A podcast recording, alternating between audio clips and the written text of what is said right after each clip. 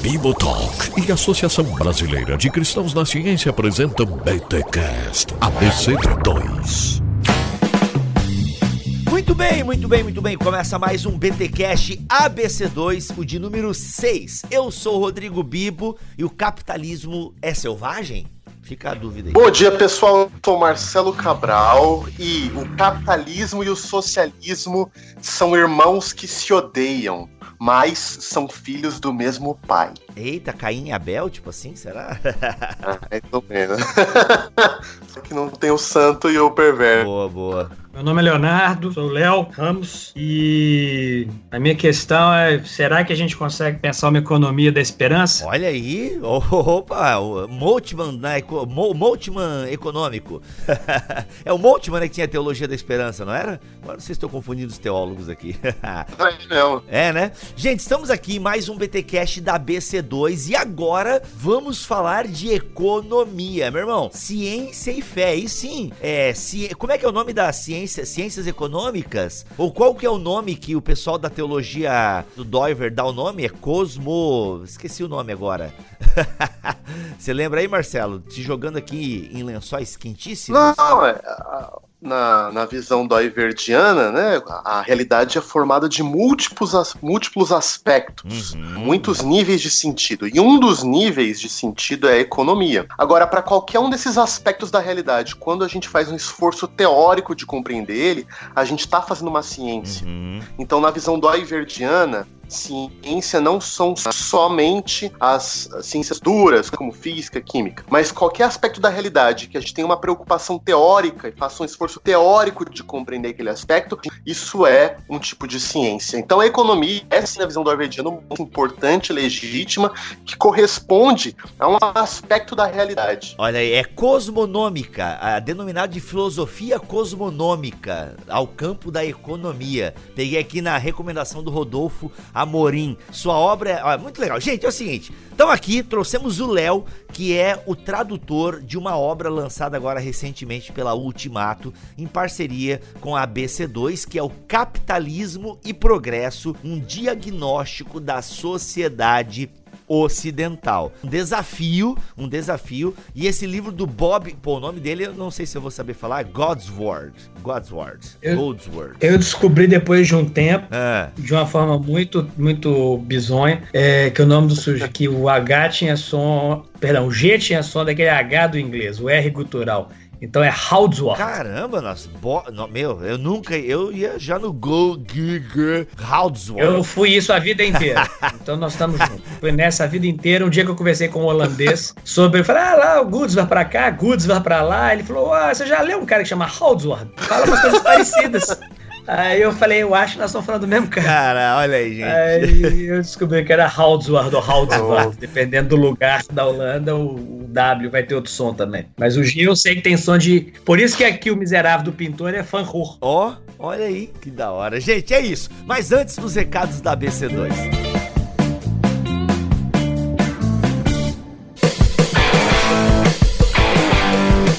Recados laboratoriais, Marcelo, a ABC2 tem publicado em língua portuguesa muito material bom, hein, cara? A gente tem sido privilegiado pelos lançamentos que a ABC2 tem feito em parceria com as editoras. A gente pode falar aqui rapidamente da parceria com a Thomas Nelson Brasil, que já saiu aí a origem, hein? Cara, livraço, né? É assim, Bibo, quando a ABC2 começou, a gente sabia que uma das nossas missões era prover ao público brasileiro o material da mais alta qualidade. Uma das quatro áreas de foco do projeto era conteúdo. Uhum. Então ela traduziu o que tem de melhor na literatura internacional para o público brasileiro. E então a gente fica muito feliz de ter encontrado parceiros ricos de caminhada nesse processo para publicar. Então, o um novo parceiro aí, Thomas Nelson, a gente lançou o dicionário de ciência com eles. Estamos lançando agora o livraço a origem. Meu, cara, esse dicionário aí, ô, oh, oh, esse dicionário aí, mano, é obra Cara, assim, é parrudo, hein? A gente tá falando de um dicionário grande, mano. Não é assim, ele é, ele é grande, tamanho A4, né? E bonitão. Cara, no Brasil a gente tem muita pouca obra de referência em qualquer área, tudo em inglês. E a gente trouxe a melhor obra de referência que existe no mundo em fé e ciência, cara. É assim, em cristianismo e ciência. É uma, é uma obra de arte. Então, assim, é uma alegria pra gente ter. E, é, como a gente vai comentar daqui a pouco no programa, sobre o livro Capitalismo e Progresso, ele é quase que a coroa, o livro, dos livros finais da nossa parceria com a Ultimato, que ficou conhecida como Ciência e Fé Cristã. Foram aí 12 livros. Né, é cara? muita coisa Só... boa, hein, cara? Foi lançado com a Ultimato, hein? Muita coisa boa. Nossa, mano. Muita coisa, uhum. muita coisa boa. Esses livros, ó. Então, por exemplo, os livros da Ultimato você encontra todos no site da própria Ultimato. Os livros com a Thomas Nelson encontra na Amazon e os livros que a gente lançou em parceria com a Vida Nova no site da Vida Nova. Uhum. Cara, é importante lembrar que essa série com a Ultimato, a Ciência e Fé Cristã, os associados da BC2 têm 40% de desconto. Qualquer momento. Como é que faz? Como é que faz? Sendo associado, você ganha um código. No site da Ultimato, só você colocar o código lá na hora de comprar o livro, que você ganha os 40% de desconto.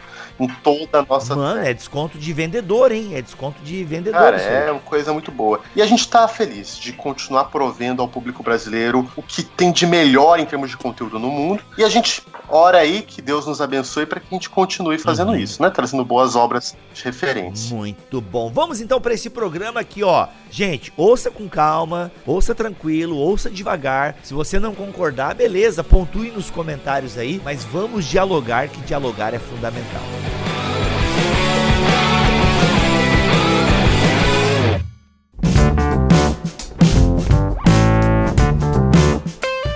Pra gente começar esse nosso papo sobre capitalismo e progresso, e como o Marcelo já falou na abertura aqui do nosso programa, tem a ver com esse escopo que a BC2 é, trata, esse campo, né, que a BC2 é um campo científico também. E você foi o tradutor dessa obra aí do Bob, agora, Haldsworth.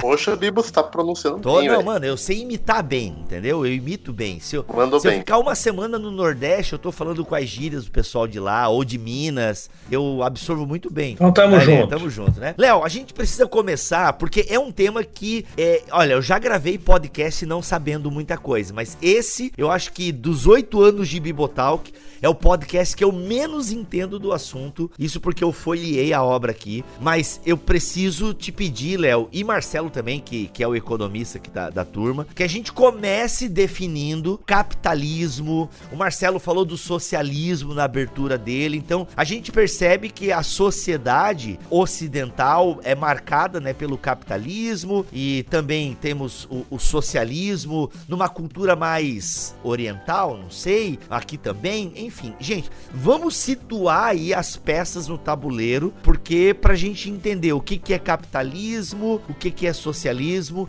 não é um passando, é só pra gente poder dar a nossa conversa aqui, iniciar a nossa conversa sobre capitalismo e progresso e por que que esse diagnóstico da sociedade é tão importante para nós entendermos onde estamos nos movendo. E aí? Bom, na minha opinião, né, para a gente começar, eu gosto de uma, uma definição de capitalismo que eu acho mais simples. Na verdade, querendo ou não, né, a primeira coisa interessante é que eu, eu particularmente gosto das definições que vêm da perspectiva mais crítica. Não necessariamente pela crítica que vem depois, que elas são relevantes, mas acho que elas são mais claras em termos de expor as contradições do processo. É, o que, que eu quero dizer com isso? Então, por exemplo, é, eu gosto de pensar o capitalismo a partir da ideia do excedente, né? ou seja, a partir da ideia daquilo que uma sociedade produz a mais. Então, toda a sociedade, vou usar a categoria, toda a sociedade ao longo da história produziu mais do que precisava de um jeito ou de outro, e nem todo mundo trabalhava ali para produzir aquilo. E esse excedente, aquilo que era produzido a mais, ele é apropriado por alguém ou por alguém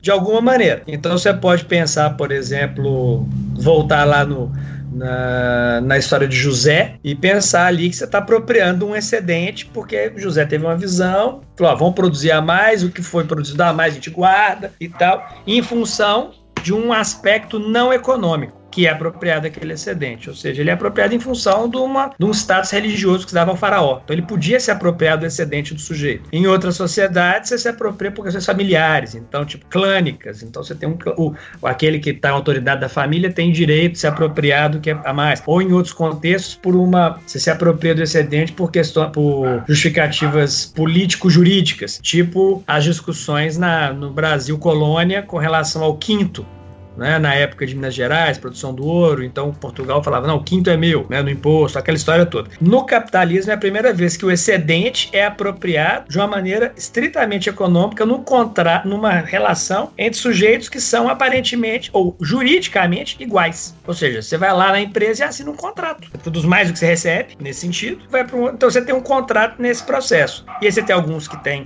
condições de assinar o contrato de determina, com determinados critérios e outros que têm condições de assinar esse contrato com determinados determinados critérios. Então eu gosto de pensar o capitalismo nesse sentido, um modo de produção onde você vai ter claramente os uhum vai próximo da leitura mais crítica de inspiração marxista mesmo, mas que detém aquilo que gera os meios de produção, como diria Marx, né? mas aqueles que detêm, então, a forma de produzir, e aqueles que só vão vender trabalho. Não necessariamente a gente vai caminhar para a visão marxista por causa disso, mas o ponto fundamental é pensar que agora eu tenho um, o excedente da sociedade sendo apropriado, sendo redistribuído uhum com base em contratos. As pessoas decidem voluntariamente, nesse sentido é voluntário. Ninguém te obriga a ir lá numa empresa e assinar um contrato para receber X, Y, Z. Em outros contextos de escravidão, de feudalismo, uhum. era de outra forma. Né? Então, no capitalismo, é a primeira vez que você fala assim: não, eu quero um emprego, eu vou atrás de um emprego, ou não, eu quero ficar desempregado e ninguém vai me encher a paciência. Tá, você fica desempregado, ninguém enche a sua paciência em princípio. Mas você pode escolher como você quer fazer essas coisas. Então, eu acho que a primeira coisa importante nesse sentido de pensar o, uma definição de capitalismo é isso. É, aí entra um elemento importante cultural, porque é uma. O capitalismo traz consigo aí. É, eu, eu acho que é importante. Essa definição ela é relevante porque ela aparentemente é, é, material, né? Ela aparentemente tem a ver só com a forma como eu lido, como eu produzo coisas, como eu trabalho, como eu faço, como eu me remunero ou consigo os meios para me manter vivo. Mas junto com isso tem uma coisa que é fundamental para a humanidade, particularmente do mundo ocidental. Começa no mundo ocidental com uma ênfase maior, depois vai se globalizando,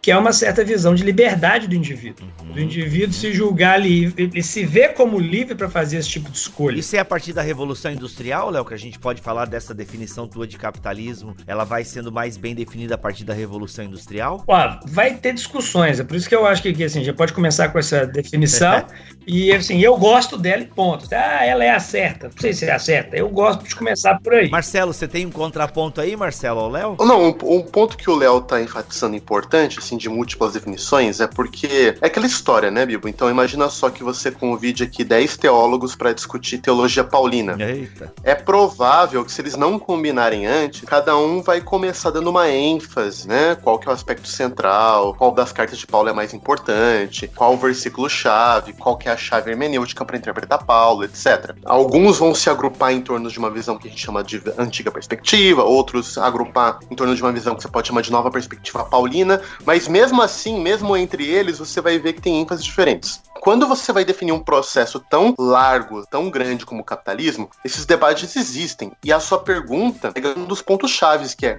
Ok, quando começa o capitalismo? Uma visão que eu gosto de entender são as transformações até pré-revolução industrial, né? Aquela saída do mundo feudal é, e a, a transição para os grandes mercados lá no século XV, século XVI. Então eu gosto de pensar, por exemplo, que as grandes navegações, o próprio esforço português, espanhol é, e depois inglês, né? Aquelas grandes viagens de embarcação para descobrir novos destinos, aquilo já era uma roda de um novo mundo de se organizar que era capitalista. E tem muito dessa ênfase que o Léo trouxe, no sentido de que agora o excedente, aquilo que a gente produz a mais, além do que a gente precisa para sobreviver, começa a ser controlado meramente por meios econômicos, né? Então, talvez uma forma de ajudar a gente a pensar capitalismo é a gente sempre tem a, a tríade trabalho, terra e capital. Né? Pensa nessa tríade: trabalho, terra e capital. Quando a gente pensa em tempos pré-capitalistas, seja Idade Média, Idade Antiga, uh, outras civilizações, esses três fatores eles tinham múltiplos sentidos e conexões. Então, o trabalho não era simplesmente um meio de gerar dinheiro ou de eu vender a minha força, mas o trabalho tinha toda uma relação social, de eu aprender o ofício dos meus pais, de eu entender o meu lugar numa hierarquia é, estruturada. A terra muitas vezes tinha relações afetivas e religiosas. Pensa, por exemplo, o que é a terra para um judeu. A terra para um judeu não é simplesmente um fator de remuneração, mas a terra tem um sentido da vocação divina, etc. Agora, no capitalismo, isso é interessante pensar que essas esses três fatores, trabalho, o capital e a terra, começam a ter um fator econômico o seu significado central é o que eles podem gerar em termos de retorno. Se eu tenho uma terra, se você tem um pedaço de terra aí, Bibo, em Joinville, você quer saber o quanto ele vai valer daqui a um ano. Uhum. Se você tem alguma qualidade de trabalho, você quer saber quantas pessoas vão pagar por ela. Se é uma qualidade de radialista, de podcaster, quanto que vale isso no mercado? Se você tem algum dinheiro guardado ou algum meio, você quer saber quanto isso pode render, né? Isso não faz desaparecer outras preocupações, mas a remuneração desses fatores se torna o veículo central do mundo capitalista. É assim que a gente pensa, que a gente enxerga. Eu peguei um pouco no bonde do Léo, mas eu acho que isso é um dos modos que me ajuda a entender o que, é o capitalismo. Uhum que hoje em dia no Ocidente é o modelo econômico que prevalece, né? No Ocidente, o Ocidente é, é capitalista, eu diria. Podemos afirmar isso? Ô, Léo, você acha que tem algum lugar do mundo que não é capitalista hoje? Pois é, isso que eu ia dizer. Você tem você pode, a, a, tanto que a discussão, pelo menos os debates na economia política em geral, não é questão de se é ou não é, mas às vezes tem discussões se é possível. Que aí vem a turma mais de inspiração weberiana, por exemplo. Se a gente pode falar de variedades de capitalismo. Hum, capitalismos. Então a gente fala em capitalismo. Alguns, alguns vão falar isso, poder pensar em variedades que vem do, escolas francesas e alguns weberianos vão por aí, ou outros que vão falar, não, afinal das contas é tudo capitalismo mesmo, é a mesma coisa, porque a lógica de funcionamento do capitalismo está em todos os lugares. Você vai ter algumas variações em função de questões político-culturais, algumas adaptações, mas no final das contas essa lógica é fundamental. Agora, essas coisas que o Marcelo estava falando, elas são importantíssimas porque é exata, e aí volta na sua pergunta, assim, a Revolução Industrial, é o que eu estava dizendo, vai ter as discussões, né? Uma de, é, as divergências, algumas delas vão retomar para o lado do. com relação à sua, sua questão, né? origem disso, né? Alguns vão retomar para pensar o, nessa linha do, do Marcelo, né? um pouco da linha dele, né? Que ele citou umas duas ou três coisas ali que alguns vão enfatizar. Por exemplo, as grandes navegações como um momento fundamental de um capitalismo mercantil, onde começa um processo de troca, que aí entra um elemento importante do capitalismo, que é a uhum. ideia do mercado, né? É o papel do mercado. E a gente volta nisso daqui a pouco. Outros vão colocar que aí tem a ver com o mercado, que é a criação de mercados. Então, como é que as cidades vão surgindo e nas cidades que vão surgindo na Idade Média, ali você vai tendo mercados, pequenos mercados, e esses mercados vão se expandindo até o momento em que eles vão se integrando. Uhum. E aí a lógica da troca começa a ter preponderância face a outra lógica é, de outra natureza. Que tem a ver com o que o Marcelo dizia que é fundamental, que é essa questão do, do que na economia vai ser chamado dos fatores de produção, que é o trabalho, uhum. trabalho do, dinheiro, o trabalho, esqueci o nome bonito que se dá para isso, e terra, né? É... É, é, é TTC, é trabalho, terra e. O que, que é, Marcelo? Capital. Capital. O capital. É, e aí entra um elemento importantíssimo, porque aí você tá. E aí outros vão colocar a Revolução Industrial como um ponto-chave em função de uma série de dinâmicas. O próprio Bob Haldsman vai chamar a atenção para o fato da Revolução Industrial como importante, na perspectiva dele, mas por outras vai colocar isso como importante, mas vai chamar a atenção por uma questão que a gente não precisa entrar nela, mas como é que num segundo momento da Revolução Industrial, já para frente, essa ideia do capitalismo purista, sem o Estado é, e etc., já não faz o menor sentido, né? Porque daí para frente você vai ter um tal desenvolvimento do capital que você precisa incorporar, e do capitalismo, você precisa incorporar outros elementos para ele continuar funcionando com o seu desenvolvimento. E, e talvez no primeiro momento, né, esse não é o grande problema. Quer dizer, isso é um problema, mas esse é o, o efeito, essa é a febre. Né? A questão é saber a origem da febre. Uhum. Né? Por que, que você está com febre, né? Então, saber o que, que aconteceu antes. Uhum. E aí que entra um elemento importante nisso que o Marcelo estava chamando a atenção, que você vai tendo mudanças ao longo do tempo, nas suas, particularmente na sociedade ocidental, no mundo ocidental, com relação a perspectiva percepções a respeito dessa, desses três fatores, desses três elementos. Você pode olhar isso como um, um ponto de partida muito didático. Como fio vermelho né? da história econômica. É, pode ser muito didático isso, sim. É, uhum. é, porque, sim, economistas institucionalistas vão chamar atenção para isso, economia política mais crítica vai chamar, não crítica, mas dá para você perceber o que. E aí eu acho que entra numa pegada que tem a ver com a nossa preocupação cristã. A mudança normativa a respeito do capital, do, do, do, do processo de produção reprodução, de reprodução da vida, ou seja, a capacidade, aquilo que vai estar lá, então, se eu parar para pensar no, no, chamado cultural, trabalhar na terra, fazer as coisas, etc., como é que a gente vai começar a enxergar isso? Como é que o ser humano vai começar a enxergar aquilo que é a sua vocação, que é o trabalho? Uhum. Como que isso vai ser o foco, como que você vai, vai haver uma distorção na forma de entender o que, que significa o trabalho e o fruto desse trabalho. Isso é um ponto fundamental para a gente pensar que no capitalismo. Não, e aí você fala assim, o capitalismo que ferrou com tudo. Não necessariamente. Talvez ele seja o ponto chave, um ponto importante é perceber como que se consolida. Aí entra a minha, a minha percepção cristãos mais conservadores ou mais liberais nessa perspectiva vão, não vão gostar. Mas é como que o capitalismo ele é isso é um pouco da frase a, a frase inicial do Marcelo, né, do, dos irmãos lá que se odeiam. Mas é tudo filho da modernidade. Hum.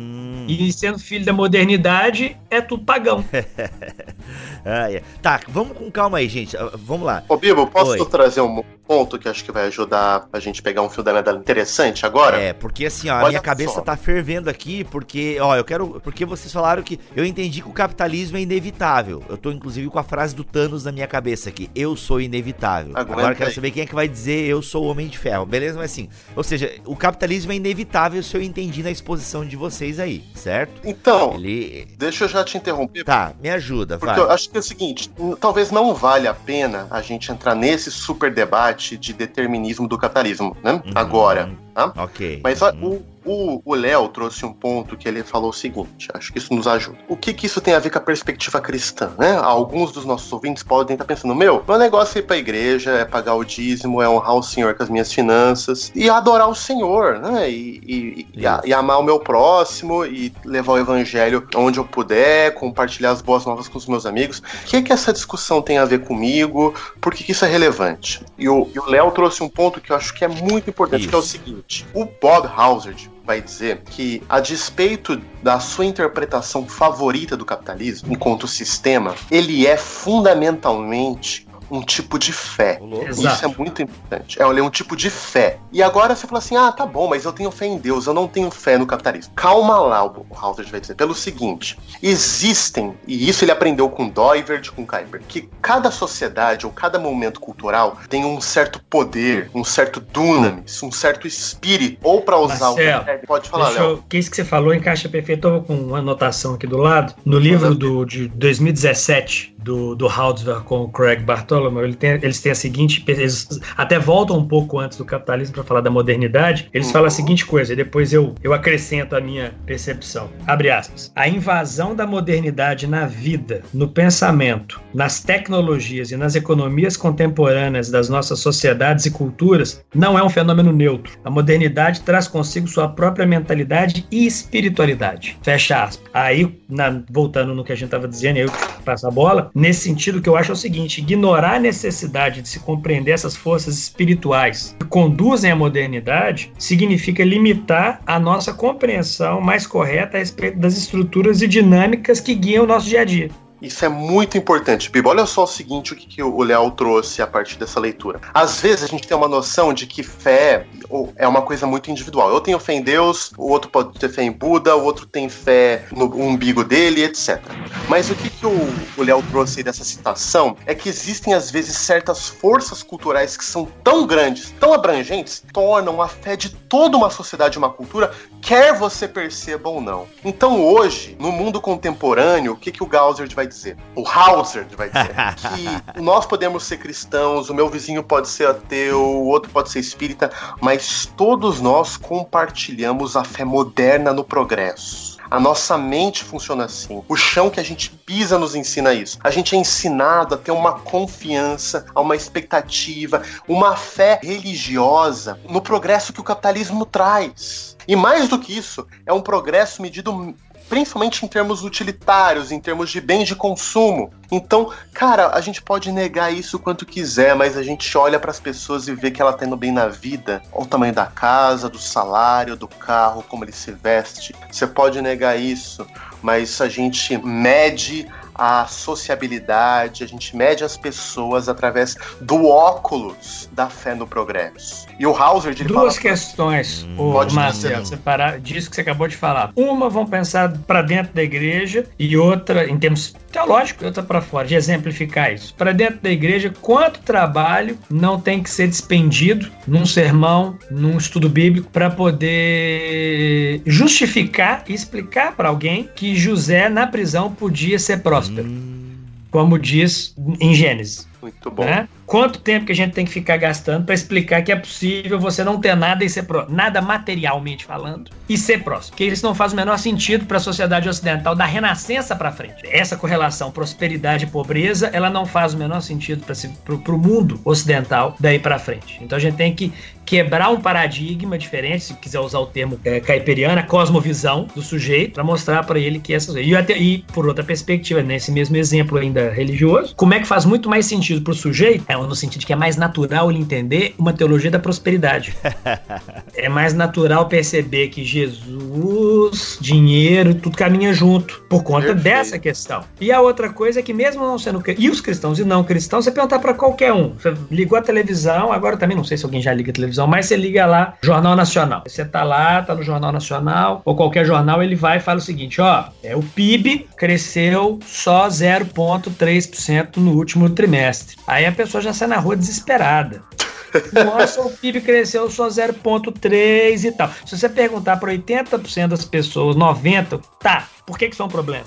Ninguém sabe te responder. Mas ele sabe que isso é um problema. Isso é crença. Muito bom. Isso é crença. Dizer, por quê? Porque no limite ela não vai falar, mas no fundo não, porque a Miriam Leitão falou que isso é um problema. né? E aí você começa processos de antropomorfização. Né? Você começa a transformar em gente, ou dar característica de gente, para coisa que não é gente. Ou seja, a Miriam Leitão, ou vou falar mal dela não, mas não é culpa dela. Porque a economista, ela me processa, mas não é isso o ponto. Qualquer economista de manhã num programa de, de televisão ou de rádio vai falar: ó, oh, gente, então hoje nós somos um problema porque o PIB cresceu tal, a bolsa caiu, o e aí vai vir a expressão sensacional. O mercado acordou nervoso. O mercado tá triste hoje, tá é, nervoso. Eu falei que então ele acorda nervoso e não toma Lexotan. Esse é o problema. Né? O mercado acorda nervoso e nunca tomou Rivotril. Porque esse é o problema disso que o, que o Marcelo tá falando, que é fundamental. E aí ele colocou no ponto, então assim, ó, nós estamos aí já com, sei lá quanto tempo, 30 minutos de programa, e aí eu vou dizer pro ouvinte o seguinte, minha opinião, não só com relação ao livro do Bob, mas com relação ao debate calvinista ou neocalvinista, um debate religioso, minimamente,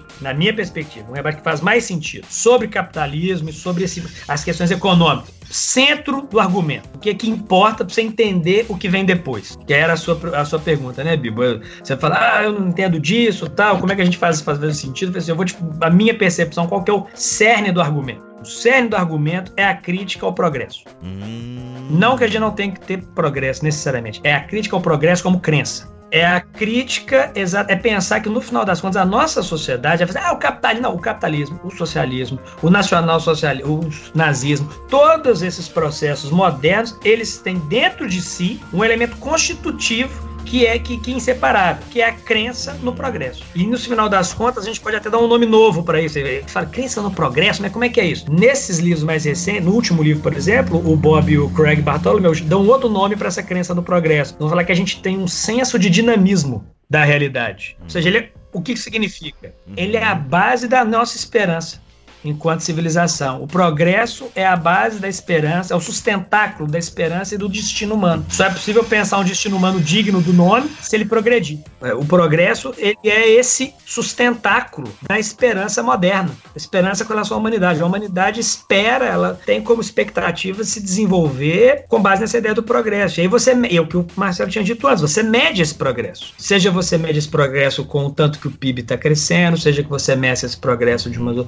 E isso é muito interessante. É, é, é, isso vai ocupar o lugar, na verdade, dessas crenças que se tinha anteriormente, e isso vem da Renascença para frente. A Renascença começa a trazer. Se você parar para pensar, que o humanismo da Renascença ele vai ter pelo menos duas consequências muito curiosas para a nossa civilização. Uma consequência é a nossa, a reforma protestante. Né? Você para pensar em toda a teologia influenciada pelo humanismo, que vai dizer, todo agustinianismo influenciado pelo humanismo, que desemboca na discussão luterana, na discussão calvinista, etc. Um humanismo subordinado à divindade e tudo. E um outro humanismo que depois, lá por volta que vai desenvolvendo com o seu, seu caminho ali e que lá no século XVIII, XIX vai desembocar nessa crença de que a gente não. Uma visão da história de que a gente não precisa mais da divindade para tocar os processos. Que você, que você vai começar a pensar que é o iluminismo, como ápice desse processo. É aquela ideia de que nós somos livres para fazer o que a gente quiser, a ideia da autonomia, a ideia de que eu consigo guiar minha própria vida sem ninguém dar palpite em nada disso. E o capitalismo entra como elemento central nesse, nesse processo, nesse momento, porque ele é exatamente a expressão da liberdade. Ele é a expressão daquilo que vai gerar o progresso. Então, por isso que eu estava dizendo assim, é a ideia da febre, né? Por isso que o que, o, que o Aldous vai chamar de capitalismo e progresso, diagnóstico das, do mundo ocidental, da civilização ocidental,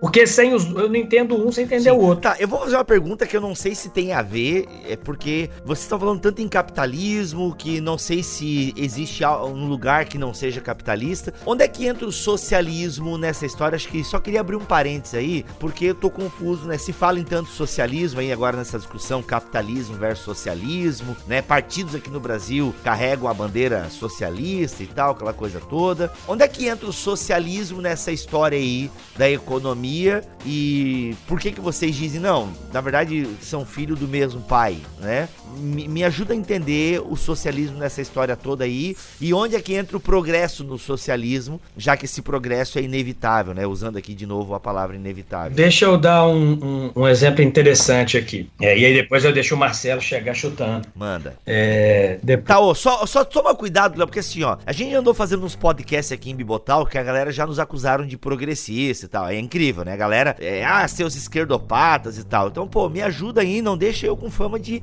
de porque eu não sou nem esquerdo nem direita. Eu sou. Eu muito sou, pelo contrário, muito você tá em cima do muro. então.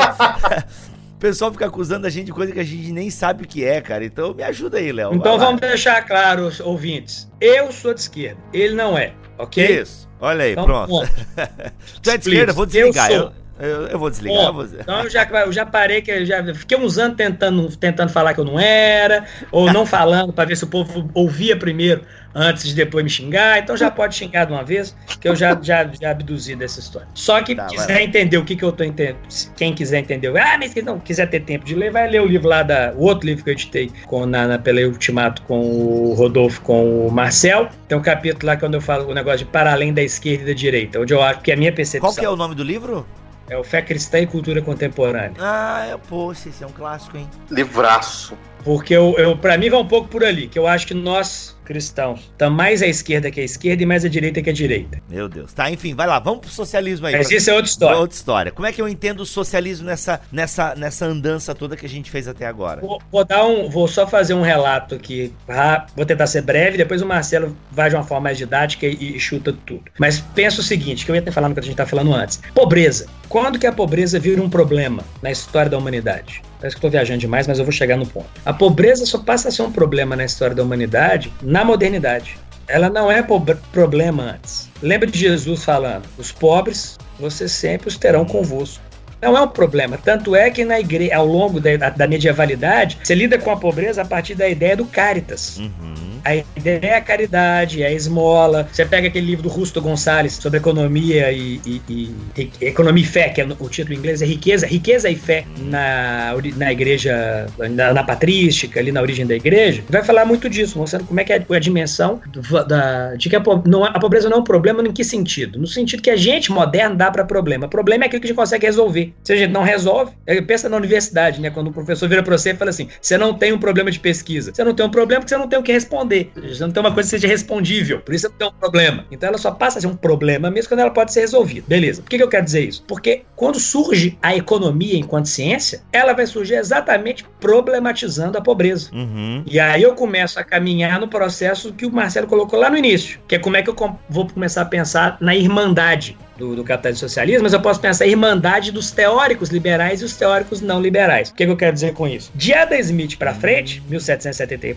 considerado pai da economia. Então fica muito explícito como resolver o problema da porque a pobreza é o ponto fundamental. Qual que é o título do livro do Adam Smith? Origem da riqueza das nações. Se eu inverto o argumento, eu estou dizendo então que a riqueza tem uma origem, então se ela tem uma origem, em algum momento o cara não era rico. E se ele não era rico, então ele era pobre. Então eu estou montando um livro para te contar como é que você sai da pobreza e vai para riqueza. A partir daí, eu vou ter toda a teoria econômica liberal falando isso. É só você ser é egoísta. é, é só ser, é, e você consegue sair da pobreza e ir para riqueza. Aí, por exemplo, os ponto central no argumento da Adam Smith: divisão do trabalho. Quanto mais você dividir trabalho, quanto menos você tentar fazer tudo sozinho, mais riqueza você gera. E quanto mais riqueza você gera, você tem um efeito de transbordamento social e todo mundo vai ser rico. Então é a ideia de que quanto mais se acumula, mais riqueza gera, é possível. Então, quer dizer, quanto mais gerar riqueza, menos pobreza você vai ter automaticamente. Esse é o argumento liberal do final do século XVIII para frente. Aí volta a questão que você perguntou do socialismo. Onde que começa a discordância disso, de um ponto desse argumento?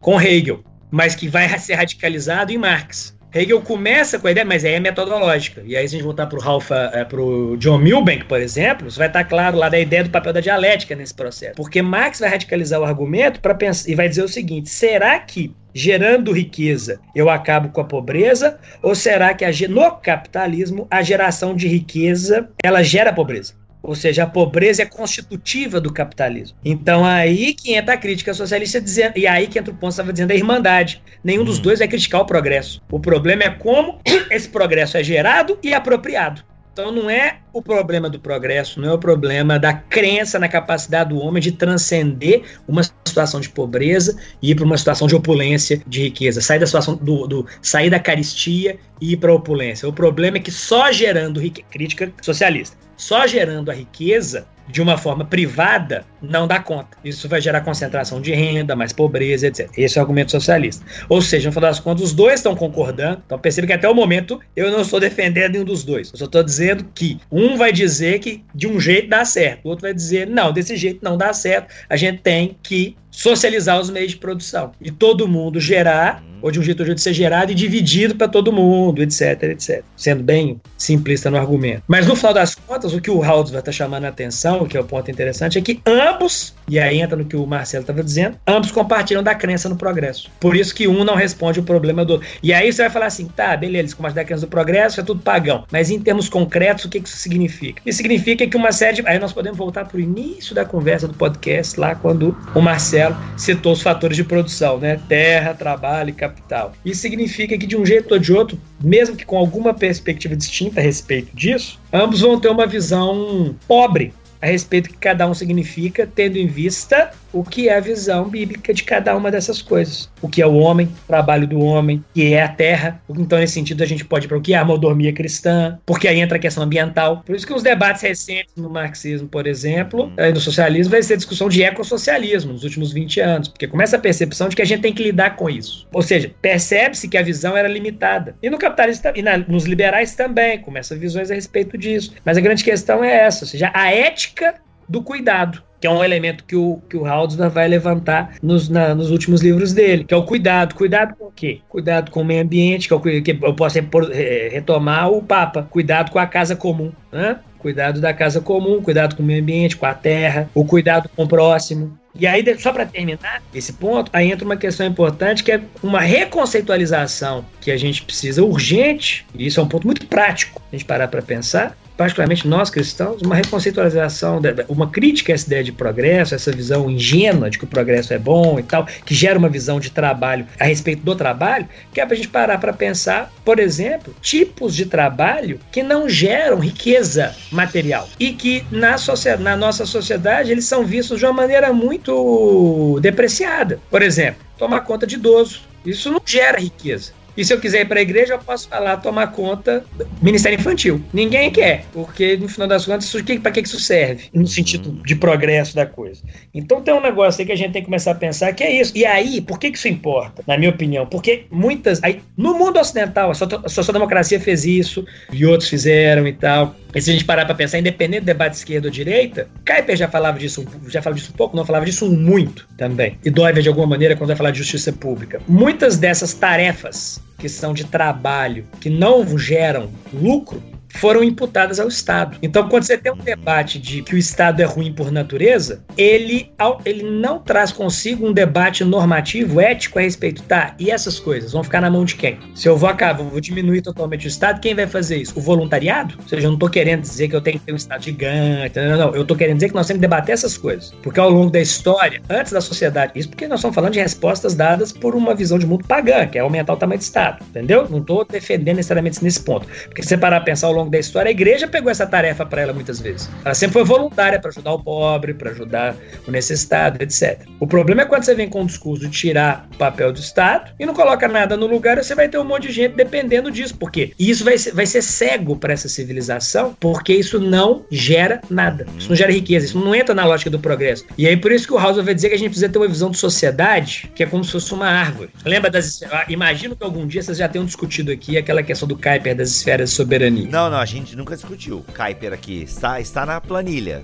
Nunca discutimos Kuiper. Ah, mas e as esferas vamos pensar um pouco Ball, do que o... Exatamente. Mas o Marcelo comentou falando dos aspectos, lá no início, falando da economia como um aspecto da realidade. Na visão caiperiana, ele está falando de dois, mas na visão caiperiana é isso. E acho que esse é o ponto que a igreja devia pensar da, pra, na Sempre. Pensar que o soberano é o Senhor. E abaixo do Senhor você tem esferas de soberania, porque é o nome que ele vai dar, mas você tem coisas que acontecem. Você tem. Sim. Vamos exemplificar. Você tem o Estado, você tem a economia, você tem a igreja, você tem o mundo artístico, você tem. E por aí vai indo. Você tem a família, você tem a escola. Então, assim, se a gente pensar desse jeito, a gente começa a perceber o seguinte: nenhum desses que eu falei, exceto Deus, pode mandar nos outros. Então eu não posso ter o Estado mandando na economia, mandando na família, mandando. Como eu não posso ter a família família mandando no Estado, mandando na economia. Não posso ter igreja mandando na economia, no Estado, não sei o que, mas não posso ter aí a economia mandando na igreja, mandando no Estado, mandando na família. Esse é o ponto. Porque aí House vai vir com a metáfora interessante. O que, que significa? A metáfora da árvore. O que, que é uma árvore frutífera? É aquela que você sabe onde você tem que podar.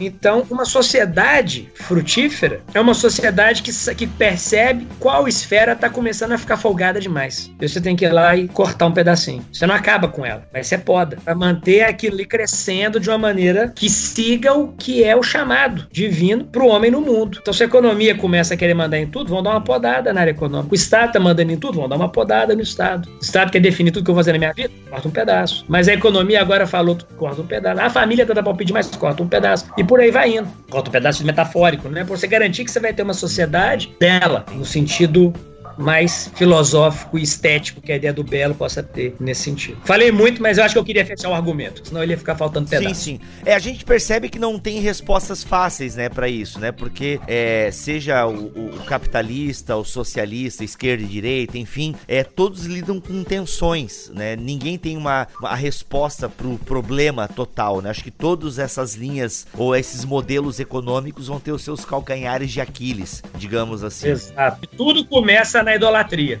Boa, boa, boa. Tudo uhum. começa na idolatria porque tira o lugar de Deus, né? Fantástico. é, bom. talvez para trazer um amarro aí dos vários pontos que o Léo trouxe, é isso, né? O, quando você perguntou no começo, ah, o que é o capitalismo? De onde ele vem? Tem muitas teses. Você vai abrir, por exemplo, Weber falando que o capitalismo é fruto do calvinismo, etc. O Hauser te falar, a minha tese é o seguinte, que o capitalismo é fruto de uma fé, uma fé religiosa. E a gente pode dizer uma idolatria, porque Ótimo. toda fé que você coloca em algo que não é o Deus vivo revelado na escritura é uma idolatria. E que fé foi essa que gerou o capitalismo? A fé no progresso. E o que, que foi o socialismo? O socialismo foi uma tentativa de responder a problemas do capitalismo, mas mantendo a fé no progresso também como uma fé idólatra. Então você não tocou a raiz religiosa do problema. Você manteve a fé no progresso. Você fala, ah, como isso se materializa no socialismo? Ah, por exemplo, o socialismo ele é construído lá em Marx com uma série de etapas necessárias, né? Então tem o capitalismo como uma etapa necessária para então vire um socialismo,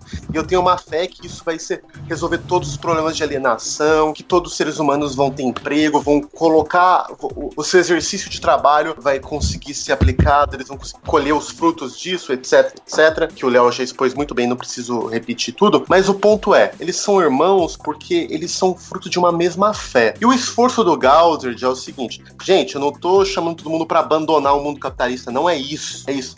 Mas o que significa pra gente hoje hoje, no século XXI, o livro foi no século XX, mas ele tem novos livros no século XXI.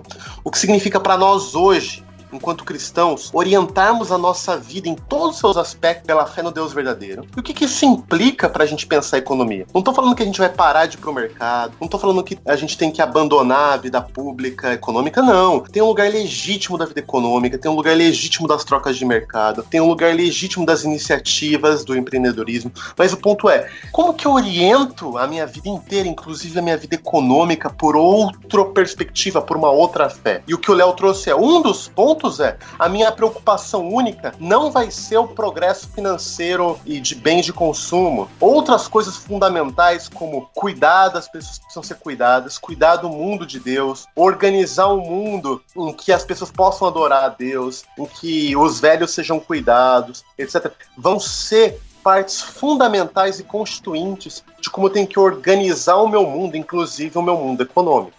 Esse é o ponto. Eu acho, e, e essa questão que o Marcelo colocou, ela é fundamental. Vamos voltar numa coisa que a gente estava falando antes, que a gente falou no início, um pouco. É, na verdade, no início, no meio, quando eu comentei a respeito do exemplo, quando a gente começou a falar do progresso, aí eu falei, o camarada que vai lá e vê a televisão e fala que o PIB não cresceu e ele fica nervoso. Né? Existe um debate riquíssimo na economia recente, que fora, fora do, do, do, do da economia mainstream, né? da economia dos debates principais, principalmente nos países periféricos, um debate sobre decrescimento e positivo, dizendo que tem que decrescer. Que a grande questão é a gente é, destacar mais a dimensão da distribuição do que já tem, do que empolgar em crescer mais, inclusive por conta de sustentabilidade ambiental. Tá? Por que, que eu estou dizendo isso? Estou dizendo isso, mas eu não estou nem defendendo esse debate, não. Só estou dizendo que existe uma outra forma de entender a coisa mas o que eu tô querendo chamar a atenção é o seguinte: então você vai e fala assim, não cresceu. Aí o sujeito vai ficar, e meu Deus, não cresceu. Ele começa a ficar o quê? Ansioso. Ele tem aquela ansiedade porque o mundo precisava crescer. E isso é o que a gente estava dizendo, e, o, e o,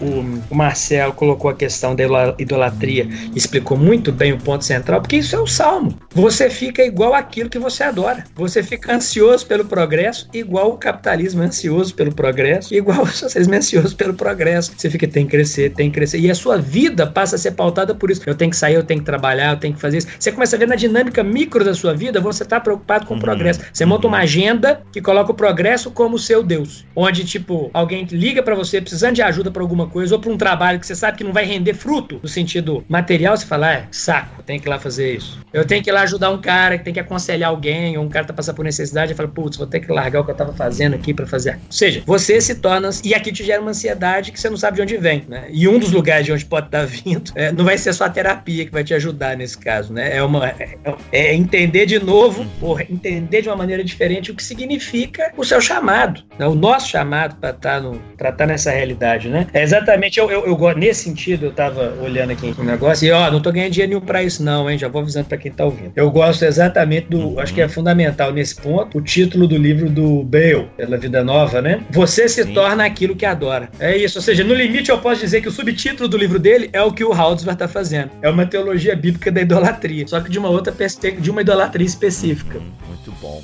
bom. Gente, temos que caminhar, finalizar o programa, né? Estamos longe de finalizar o assunto, mas precisamos finalizar o programa. Eu queria que, em rápidas palavras, Marcelo e depois o Léo, vocês dissessem o porquê as pessoas precisam ler esse livro do Bob e o sobrenome dele, que eu não faço nem ideia agora, que eu esqueci, o Bob Haldsward, tá? Por que, que as pessoas precisam ler Capitalismo e Progresso, um diagnóstico da sociedade ocidental? Bibo, é só um parênteses rapidão, vocês estão vendo tá um ruído absurdo aqui, né? É, o Marcelo tá em reforma, ele está fazendo um progresso no seu apartamento, isso está gerando ansiedade Exatamente. no seu coração, né? Porque ele. Mas eu tô com fé que as coisas vão Eu tô com fé que as coisas vão, vão ficar melhores, vão progredir isso, aqui. É no progresso, né? Pagão. Olha aí.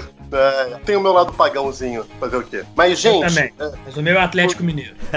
É, eu sou o Palmeiras, doente também. Gente, por que ler Capitalismo e Progresso Obviamente, cada livro tem o, o, seu público de interesse, né? Mas o que a gente chama atenção tem sido um, um dos grandes gritos aí de teólogos como Michael Gorin e o Craig Bartholomew. Ambos foram muito influenciados pelo Bob Halford. E mais do que isso, você que lê Tim Keller, gosta porque ela fala de idolatria, da idolatria cultural. O Tim Keller fala que com quem ele aprendeu sobre o conceito bíblico de idolatria é um cara chamado Bob Hauser. Olha! O cara que escreveu esse livro. Então, qual que é o ponto, gente? É que a gente tem que compreender que idolatria ou as paixões religiosas que movem cada um de nós, não é somente uma questão individual. Eu tô insistindo muito nisso porque para mim é muito Opa. importante, né? Não é simplesmente assim, ah, o Bibo, ele tem o ídolo dele é o a, sei lá, a filha dele, o do Léo Ramos Atlético Mineiro, o do Marcelo é, café. Fala, ok, cada um tem os seus gostos, os seus micro-ídolos, mas tem certas forças culturais que todos nós estamos emergidos nesses grandes ídolos culturais. Todos nós. E a gente partilha dele. E sem a gente perceber, são ídolos que pervertem a nossa vida espiritual, que pervertem a nossa experiência da realidade de Deus e pervertem a nossa missão enquanto mordomos do mundo de Deus para a glória de Deus. E se a gente não fazer um diagnóstico, né?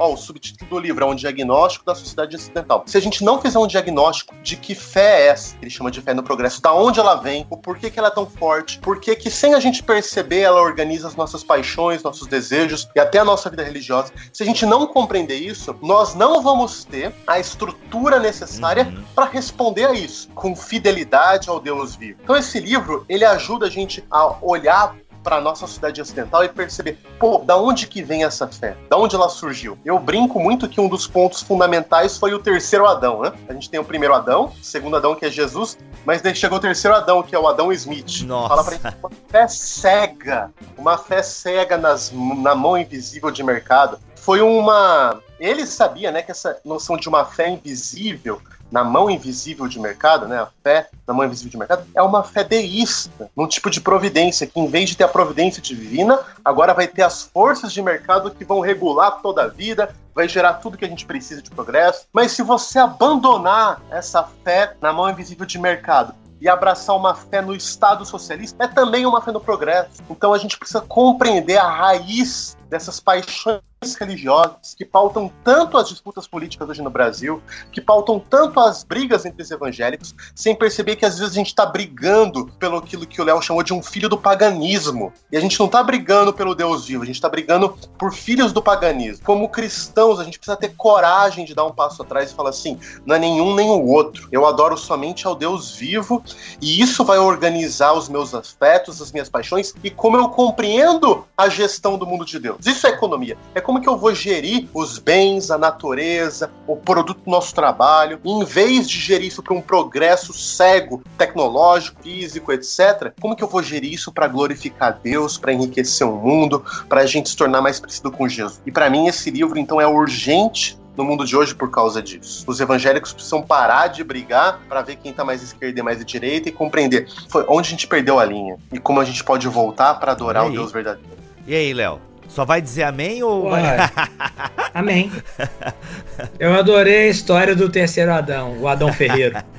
É isso então, gente. Chegamos ao final de mais um BTcast ABC2. Obrigado, Léo, pelo teu tempo aqui, é, por ter nos ensinado um pouco e, e, e, nos provocado também aí com as suas reflexões em torno do livro Capitalismo e Progresso do Bob. Olha, Bibo, um prazer, viu? Foi ótimo, Marcelo, conversar com você de novo, Bibo, te conhecer, e eu acho que é uma, uma conversa necessária. As pessoas não precisam concordar com a gente, mas é, é bom sempre avançar nessa discussão para a gente poder ter uma igreja mais consciente, uma igreja mais é, ciente daquilo que é o chamado. Eu acho que esse que é o ponto fundamental. Muito bom, né? muito bom. Marcelo, mais uma vez, obrigado pelo teu tempo, mano. Tamo junto. Amigos, foi um prazer estar aqui com vocês, trocando essa ideia. Léo, muito obrigado aí por trazer todo o seu conhecimento, um cara que é, respira isso academicamente, pode contribuir muito com a gente aí para aprender mais. Valeu, Bibo! Valeu, gente! É isso, foi mais um BTcast ABC2. Fiquem todos na paz do Senhor Jesus e até o próximo, se Ele quiser e assim permitir.